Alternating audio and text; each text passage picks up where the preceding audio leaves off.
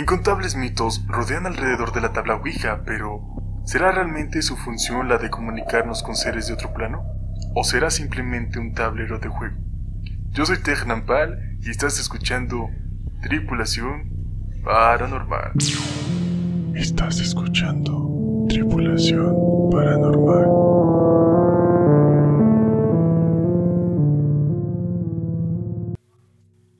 Sean bienvenidos al primer episodio de Tripulación Paranormal. Yo soy Tehran Pal y me encuentro realmente muy feliz de que nos acompañes el día de hoy. Quiero invitarte a que nos sigas en Facebook y YouTube, donde hacemos transmisiones todos los domingos a partir de las 8 de la noche, hora México. Por favor, tampoco olvides seguirnos en el podcast y por cierto, puedes unirte a la sección de miembros. Créeme que con tu apoyo vamos a poder crear muy buen contenido para ti. Para iniciar este podcast, y como podrás haber escuchado en la introducción del episodio, estaremos hablando sobre la Ouija. Sé que hay muchos temas relacionados a esto y sé que cuando escuchas la palabra Ouija escuchas demonios y se te viene a la mente todo este tipo de cosas que solemos ver en Hollywood. Pero ¿qué tanto es real lo que solemos ver en la televisión? Pues para iniciar, a finales del siglo XIX, las sesiones espiritistas estuvieron en una posición demasiado alta en la popularidad. Inclusive, existían diferentes métodos para intentar comunicarse con diferentes seres de otros planos. Estas sesiones se creaban para comunicarse con espíritus, además de predecir cosas y resolver dudas. La Ouija fue uno de esos métodos y bueno, su primera aparición fue alrededor de 1856. La creación de dicha tabla es confusa ya que no se sabe cuál es su supuesto creador. Como tal, hay diferentes co-creadores. Lo único que sí sabemos es que fue patentada en 1890 como un juego y comercializada desde entonces. Algo que tampoco sabemos es el origen de la palabra Ouija. Hay quienes creen que esta palabra fue dada por una medium que le preguntó directamente el nombre de la tabla y fue Ouija la respuesta. Algunos comentan que la palabra Ouija significa buena suerte, pero hay quienes dicen que su significado es mala suerte. Esto ya depende de cada persona.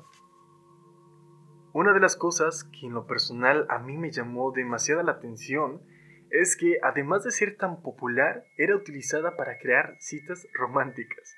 Así es, no es como ahorita de que vamos a salir al motel, vamos a ir a cenar, no mi amor, vamos a ir a jugar la Ouija. Bueno, aunque su, su función principal era el de comunicarse con espíritus, también era utilizado para esto. Varios mediums, de hecho, tachaban esta tabla por el hecho no tanto de ser mala, sino por el que les quitaba el trabajo. Ya saben, ese tipo de personas que según sus mediums se hacen limpias, pues bueno, estaban contra esta, esta tabla Ouija tan, tan conocida.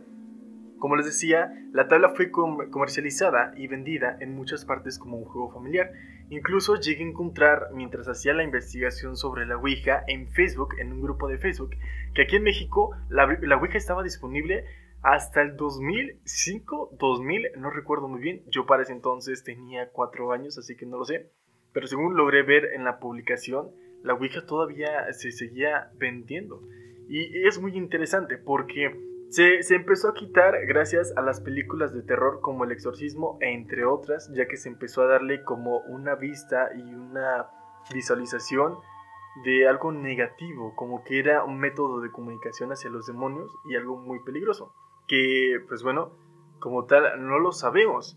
Sabemos que la tabla Ouija se conforma de diferentes características, las cuales son los números que son del número 0 al 9. También complementa las características, las 27 letras del abecedario, las palabras sí o no en español, yes o no, o, o no en inglés. También la palabra adiós o goodbye y en algunas ocasiones suele tener la palabra hola o hello, dependiendo de qué versión compres de la tabla. Y por lo general, casi siempre y en todas las tablas tiene diferentes diseños que suelen tener pues imágenes o adornos de significados espirituales. Y súper fundamental para complementarla, tiene lo que es el puntero, que es lo que se mueve para hacer las sesiones espiritistas. El modo de uso de dicha tabla es ponerla en una mesa poner los dedos ligeramente sobre el puntero y comenzar a preguntar. Quienes se dedican de lleno a este tipo de sesiones y quienes la utilizan, comentan que puedes ritualizar la tabla, puedes ritualizar el lugar y sobre todo consagrar el lugar y mediante vayas teniendo esta sesión, pues puedes ir acompañándola de inciensos y velas. Esto ya depende mucho de la perspectiva que tú tengas y el tipo de sesión que estés haciendo, ya que las sesiones dependen de lo que quieras lograr. Hay quienes se quieren comunicar con ángeles, hay quienes se comunican con Dios, hay quienes se quieren comunicar con seres que ya no están en este plano, personas por lo general que han perdido a un familiar, o pues quienes ya se dedican a algo más fuerte con demonios. En términos científicos, la respuesta que genera la tabla es creada muchas veces por un sistema o un efecto llamado ideomotor. Este efecto es causado por la comunicación del cuerpo referente a reacciones que tiene por imágenes o pensamientos. En, este, en esta eh, reacción, el cuerpo como tal, el cerebro como tal, no tiene una sincronización.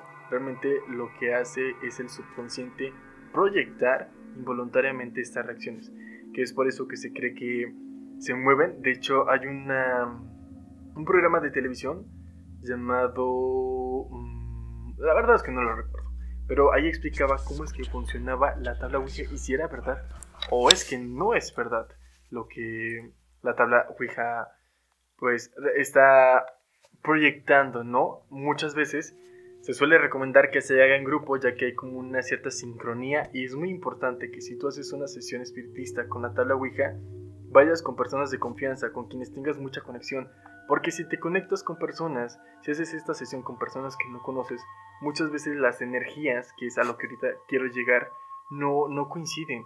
Entonces hacen que las sesiones no sean muy buenas. Muchas personas alrededor de esto creen que la tabla es muy peligrosa y pues bueno, todo depende del enfoque que, que tú tengas respecto a ella.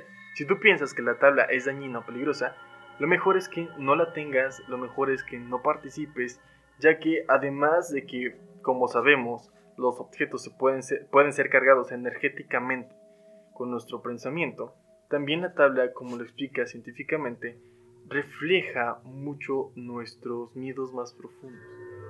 Desde mi punto de vista y a lo que hemos platicado hasta ahorita sobre la tabla, que es una introducción súper breve, yo no creo que exista como tal algo bueno o malo. De hecho, yo antes tenía la idea errónea sobre ella, sobre creer que era del diablo o decía, no, o sea, si hago brujería, pero no me meto con la tabla Ouija, porque desconocía completamente la función.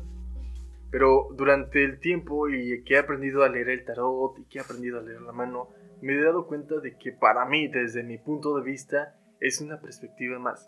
Recordemos que tú le das el sentido a las cosas, tú le das ese poder. La magia, las cosas no son buenas ni malas. Tú eres el que le da ese sentido a las cosas. Me gustaría saber qué piensas al respecto de todo lo que hemos hablado en este minisodio. Recuerda que puedes compartirnos tu punto de vista en Facebook, nos encuentras como Tripulación Paranormal y también puedes compartirnos un mensaje de voz el cual muy posiblemente aparezca en el siguiente episodio. El link para mandarnos esos audios está en la descripción de este podcast. Recuerda que es tu opinión y se respeta. Yo soy Tej Nampal y nos escuchamos en otro episodio. Buenas noches.